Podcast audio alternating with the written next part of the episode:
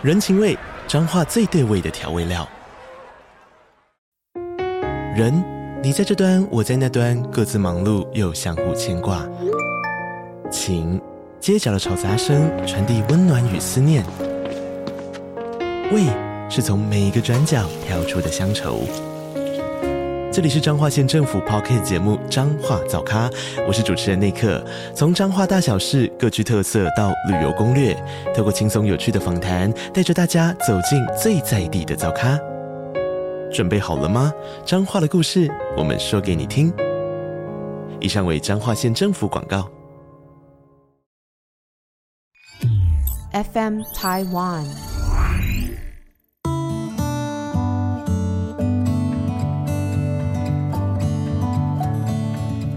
各位听众，大家好，欢迎收听《心理不用学》，我是陈永仪。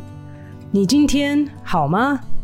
其实呢，最近越来越多听众朋友们开始觉得放心，或者是觉得 OK，呃，可以在思考这个问题的时候回复我说：“其实我今天不太好，好，或者说，嗯，其实真的很不好。”那我觉得这其实是一件好事，因为我们的情绪本来就是会这样子的起起伏伏，所以能够跟着跟上，这样说跟上我们的情绪的话，可能也是不错的一件事情。呃，对于我们的自觉，我觉得是有帮助的。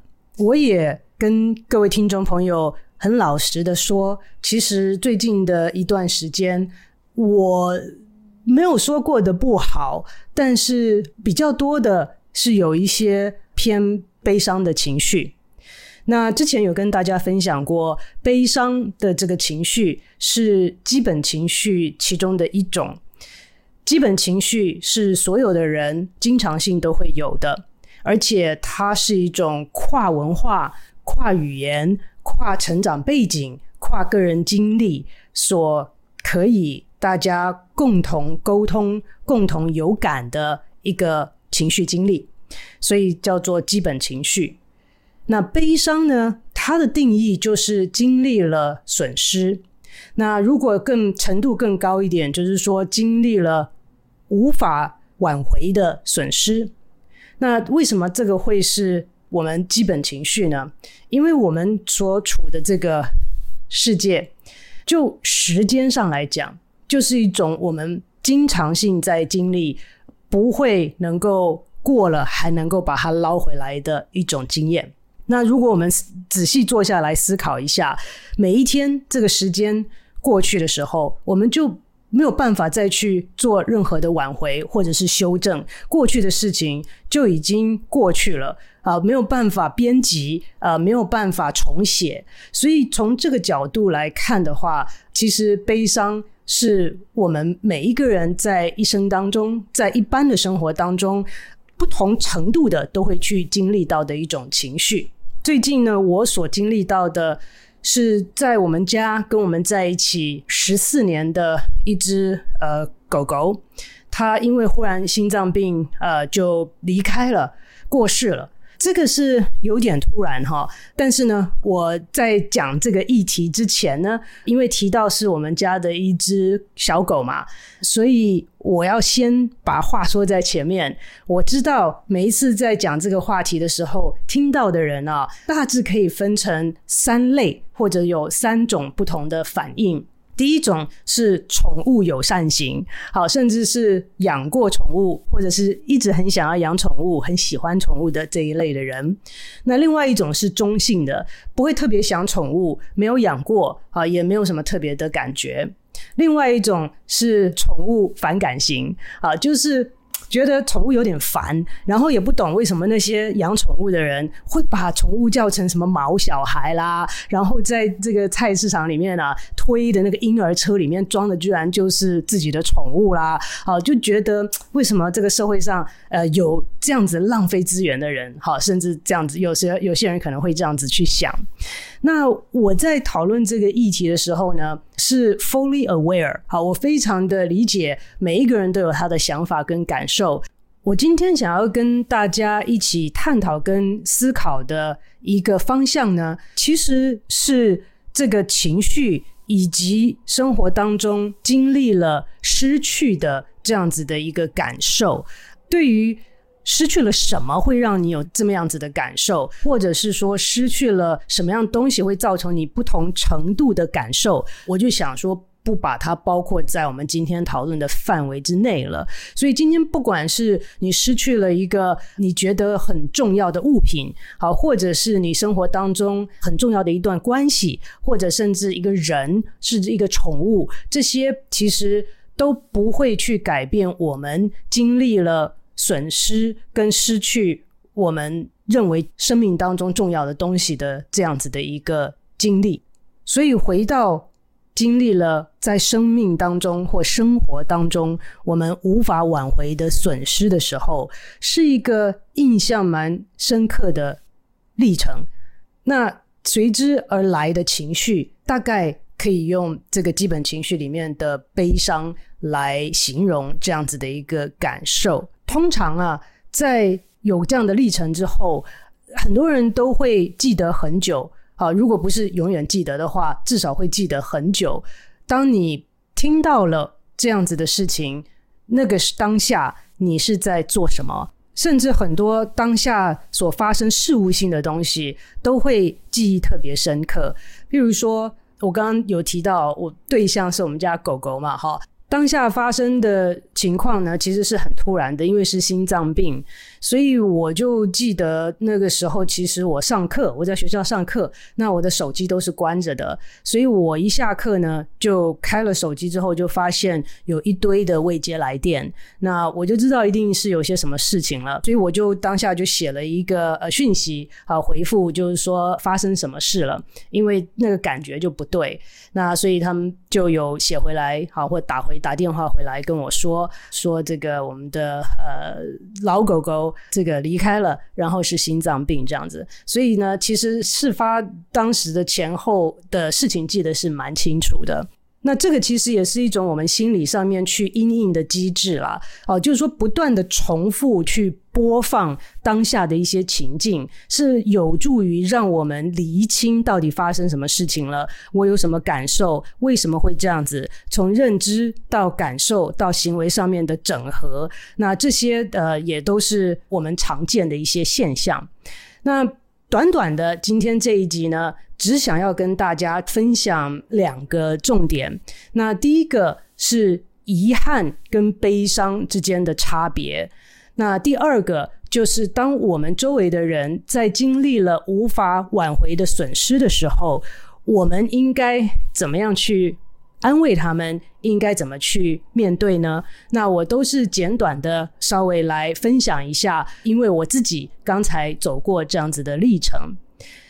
之前提到我们家这只狗狗已经十四岁了，所以它也不是一个年轻的、年轻力壮的小狗。呃，所以呢，我自己记得很清楚，在感受到他年纪开始大了的时候。我在跟他相处的时间里面，我都有尽量的去做到没有遗憾的事情。也就是说，我有的时候会觉得好懒哦，好，这个也许少走他一次，好，遛狗方面少走他一次就好了，就很累啊，外面又很冷啊，好，那但是我就想说啊，他真的是年纪大了，在一起的时日也不知道有多少，我能做的就多做一些啊。当然不能够 over 了，做到不能做的嘛。我能力范围之内，我就做一些，呃，好吃的吃一些，好玩的玩一些，能在一起的时候就在一起。这只狗啊，其实在我的生活当中的影子其实是蛮多的。在之前跟大家讨论跟分享。活在当下的时候，那个时候我记得很清楚，我就给大家一个例子，说我在台中的绿园道上面坐着，在那一个 moment 那一刻，我会觉得 everything is okay，好，每一件事情我都觉得是不错的状态，因为我所有的在意的人事物都在他们该在的地方，我还特别有讲了，我的狗狗就在我的旁边。那在过去的这个我录制的 YouTube 的影片当中，特别的是有录制一个抱抱荷尔蒙 Oxytocin 的影片。那在这个影片当中，我还有把我的狗狗抱起来，好，在镜头前面，再 demo 一下，好，给大家说这个是 oxytocin generator。好，过去的研究显示，宠物会对它的主人，会给它的主人带来 oxytocin 的释放。其实，在这个当中呢，我就很 mindful，好，我很刻意的有在互动的过程当中，有考虑到时间有限的这个因素。因此，在互动的时候，大家在一起的时候，我就有尽量的做到，我觉得我能力范围以内的最好。做到了这一点呢，我后来发现是不会让你在失去之后悲伤少一点，但是他有做到的是让我的遗憾少一点。所以我才说想今天跟各位听众朋友一起思考这个遗憾跟悲伤之间的差别。经历了无法挽回的损失，就会有悲伤的感受。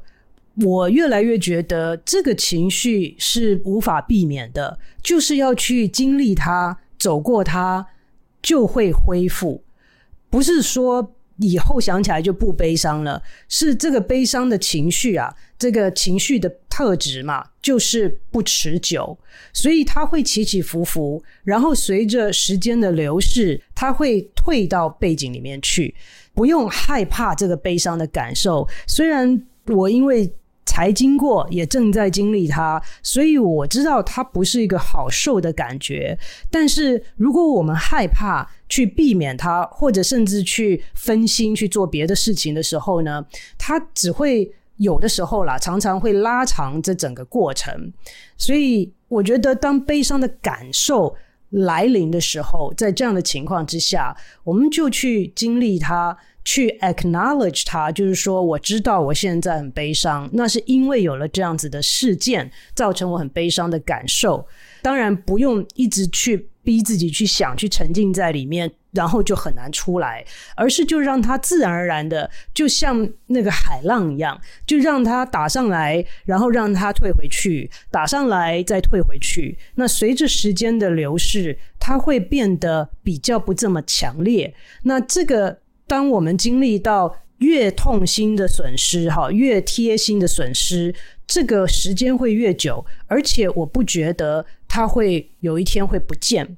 因为我最近就是也有一个病人，他的呃父亲过世了，他当然觉得非常非常的悲伤。时间其实过了快一年了，现在他还是说他经常想到都会哭。然后呢，有人问他说 “How are you？” 啊，他就很难讲说 “I'm fine, I'm good, I'm great”，啊，他都讲不出口。人家问他说：“哎，你最近升职了，你是不是应该很开心？”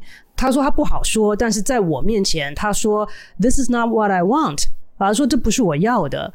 那我就说你觉得你要的是什么呢？好，他说我要我爸爸回来。他就在上周的时候，他才问我，他说这个悲伤的感受是会不见吗？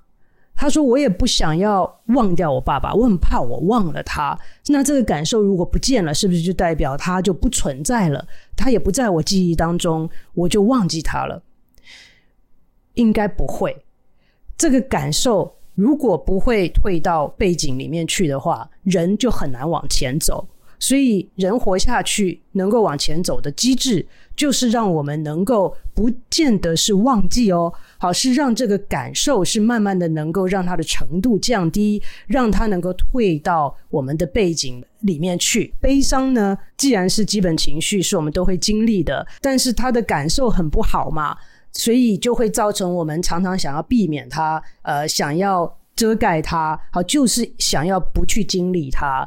其实这样子的感受，你如果就放松你的心情去经历它的话，走了它必要的程序之后，其实就会慢慢的好过一些。好，在正常的情况下，应该是这个样子。那我就不禁思考到说，哇，我当初哈。就真的是有活在当下，然后也有珍惜，所以我看见他慢慢老的时候，我各式各样的东西都有想过，哦。想过他到时候可能是怎么死，好，或者他生病的时候会是什么样子，我的想象力很丰富哈，所以有的时候要控制一下，不然的话会会跑太远。我都想过，那我最后的结论是说呢，如果我们本来就是这种很很爱想的人啊，也不用刻意不去想它，但是呢，也不用想太远，因为很多东西你如果想起来放，也许永远都用不到。就像我这次所经历的一样，我各式各样的情境可能都想过了，就没想到他居然最后是这样子的方式离开。所以我这次学到的是，不用花太多的时间精力去把各式的情境都想起来放。但是跟他在一起，用心的去经历，让我们所在一起相处的时间里面，没有什么是我觉得，哎呦，好想做还没做，或者是该做没有做的事情，好，或者是说，哎呀，我这个对他好没有更好，好，这个是我在相处当中是想去避免的事情，结果确实应该是避免到了，那这个。就基本上就 translate into 比较没有遗憾嘛，好，这个应该转换成就是遗憾几乎是没有了，在我的想法现在的感觉是几乎是没有，所以会让这个悲伤的感觉比较单纯一点。大家可以想象到，如果我的经验当中是有好多事情是我想说啊，我比较不忙的时候再去做啊，我比较时间充裕的时候啊再去做。那很多想做没做、该做没做的事情累积起来，加上忽然之间这些事情都没做到，就再也没有机会去做了的话，这个时候我的感受应该就不只是单纯的悲伤了。里面可能还有遗憾，里面可能还有很多的但愿，里面还有可能很多的 what if，如果，那这个就会让这整个过程呢变得比较难恢复，要需要比较多的时间才能够恢复。所以我在过去这一段时间呢。所反思的结果，再次的提醒大家哈，不管你是不是喜欢宠物的人，今天的重点呢是在于人经历了呃失去自己认为很重要的人事物的时候，我们的感受。那我们在还没有失去之前，有些什么事情是我们能够做，让我们在失去之后可以比较释怀，比较能够接受。当下的悲伤情绪，去经历它，走过它，然后再继续的往前走。另外一个想要跟大家分享的点呢，其实就是因为我才经历这个嘛，所以那个时候当我知道这件事情以后，我就会想要跟朋友分享。我是 highly selective，因为我知道。每一个人不一样嘛，一开始跟大家有讲哈，所以我非常的理解，所以我第一个告知的都是我有养宠物的朋友，或者是养过宠物的朋友。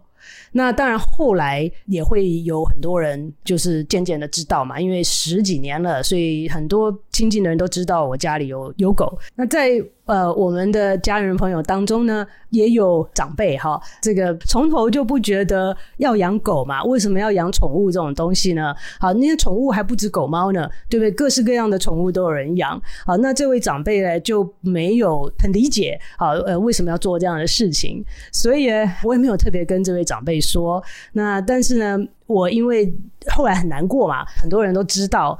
后来有机会见到这个长辈的时候呢，我也就提一下，我说哦，就是说呃，最近我们家狗狗走了哈。然后这个长辈就说嗯，听说了。然后我说嗯，然后我就没有多说。那就这个长辈就说，你知道乌克兰有很多人都死了哈。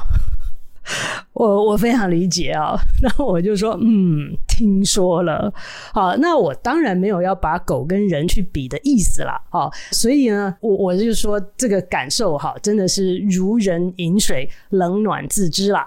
人的复杂跟人的丰富跟人的有趣，就是在这个地方啊，我们的感受是如此的相同，对不对？在面临了失去。自己认为重要的人事物的时候，会有悲伤的感受。这种悲伤的感受不陌生，每一个人都会有。但是，造成一个人会悲伤的原因，却可能大大的不同。好，所以这个就是我们人的本质嘛，也是情绪的本质嘛。好，所以我就觉得这个是我觉得很可以接受，然后也让我们人这么丰富的地方。所以这个就带到了我想要跟大家分享的第二点，就是当别人经历了损失跟悲伤的时候，我们要怎么安慰？我们应该怎么回应呢？那其实就这一点来讲，我会觉得很简单的，就提醒大家，我们可以用我们人类所共同的这个经历的这个悲伤的感受这个点来出发，不要去特别的着重在于你为什么会这么悲伤，因为会让你我他悲伤的东西可能都不一样，而是你很悲伤，好，我们就接受。对方的状态是悲伤的，那这个，因为我们人都有类似的经验，我们是可以同理的啊。我可能没有办法理解为什么一个狗会让你这样子，好，一个人会让你这样子，好，一个事物、一个物品怎么会让你这样呢？这我可能没有办法理解。但是悲伤我不陌生啊，所以当我们在看到我们周围的人经历一些悲伤的情绪的时候，或者是生气的情绪，好，或者是沮丧这些。情绪我们是可以理解的，常常我们没有办法理解甚至苟同的是为什么他会这么悲伤啊？好，那我们不要去看那个为什么嘛，我们就去接受他现在悲伤的这个现状。而悲伤你能说什么安慰呢？所以我的提议是，其实。在周围的人不需要的特别的安慰，就接受对方现在悲伤的情绪，就已经是很大的支持了。因为我曾经在做。医院的关怀师的时候，在那个过程当中，其实学习到很多东西。因为在医院看到各式各样的损失、各式各样的失去，然后各式各样的历程。那在每一个人的故事都是不一样的，所以你很难去理解每一个人的这个情境跟状况。可是你可以看到、感受到他的悲伤、他的愤怒、他的情绪。所以那个时候就问我们的督导说：“那我不知道说什么，我就闭嘴嘛，好，这个是最好，总比说错了话好。”那我们的督导就说：“其实你只要陪伴，然后告诉他，让他知道你理解跟接受他目前悲伤的这个状态，就是很大的支持了。因为很多时候我们在人生当中失去的东西，那个时间点。”是我们无法承受的。他说：“这个 grief，这个悲伤啊，太大了，大到要把我压垮，我一个人承受不起。所以我们在旁边的陪伴，是帮助他们能够在当下撑起，好，能够那一份悲伤的感受。所以就是陪伴陪着他一起撑过那段时间。所以我觉得那个时候，这个督导的。”比喻让我非常的有感，也能够体会。有的时候，别人在很伤心的时候，我们都很急着想要能够说什么，能够做什么，让他好过一点。但是事实上是，当他如此的悲伤，因为他经历了无法挽回的损失，除非你能够把他那个损失还给他，不然不论说什么做什么，都没有办法让他当下好过一点的。因此。陪伴、跟理解，还有接受，会是我们能够做最好的支持。那今天呢，在节目最后，对于我们听觉跟视觉哈比较敏锐的一些。听众跟观众朋友们，可能也注意到了，今天我又是在家里录音。呃，我有在呃录音的这个装置上面呢，呃，希望能够做一些改善。但是这个捷运的声音啊，跟其他外面的声音呢，呃，还是没有办法完全的消除。那实在是哈，因为有的时候要去录音室录音，其实是蛮花费时间精力的。那有的时候，呃，这个行程上面呢，真的赶不及。那我也不太有能耐，是一次进去就可以录个四五集啊，这样子一个月进去录一次就好了。所以就是我自己这边比较没有效率一点。造成了有的时候呢是必须要在家里录制的这个情况哈。所以我在这边呢也跟听众朋友分享一下，在好多集之前呢、我有问各位听众朋友的意见，就是关于广告这件事情。那我有时候在问朋友的时候，还有有些听众朋友在他们的回馈里面呢，我也看到有些人很惊讶，说我们制作这个节目怎么会都没有拿钱？好，那我可以说我个人是没有拿任何的钱。那呃，这这个帮我们的制作的团队啊，FM 台湾呢，也没有因为这个节目而拿任何的钱。好，那但是问题是，如果今天说我乐意花这个时间来跟大家一起分享互动，那是我的选择。可是 FM 台湾呢，也花费了很多的人力、物力跟资源，才能够让这个节目顺利的产出，并且顺利的送到大家的手中。那 Podcast 呢？呃，算是一种新的媒体的一种形态。对于 Podcast、很熟悉的听众朋友们，可能比我还了解现在的广告方式，可能很多是希望主持人呃用主持人的声音，好自己来念这个广告的内容。我是比较不习惯这样的方式，所以呢，也跟 FM 台湾的同仁们讨论了很久，因为我觉得呃有这样子的投入，是不是有任何方式可以贴补一点在这方面的花费？那所以呢，我们会从比较小，然后比较传统、跟大家比较熟悉的方式，也就是在每一集的这个 podcast 的前面，好，会有短暂的广告的播出。那我不知道这个是否会带来。多少的补助啊？好，那但是呢，我是在想说不小补啊，因为其实也是觉得这个团队的付出很多。最近的讨论想说是先用这样子的方式进行。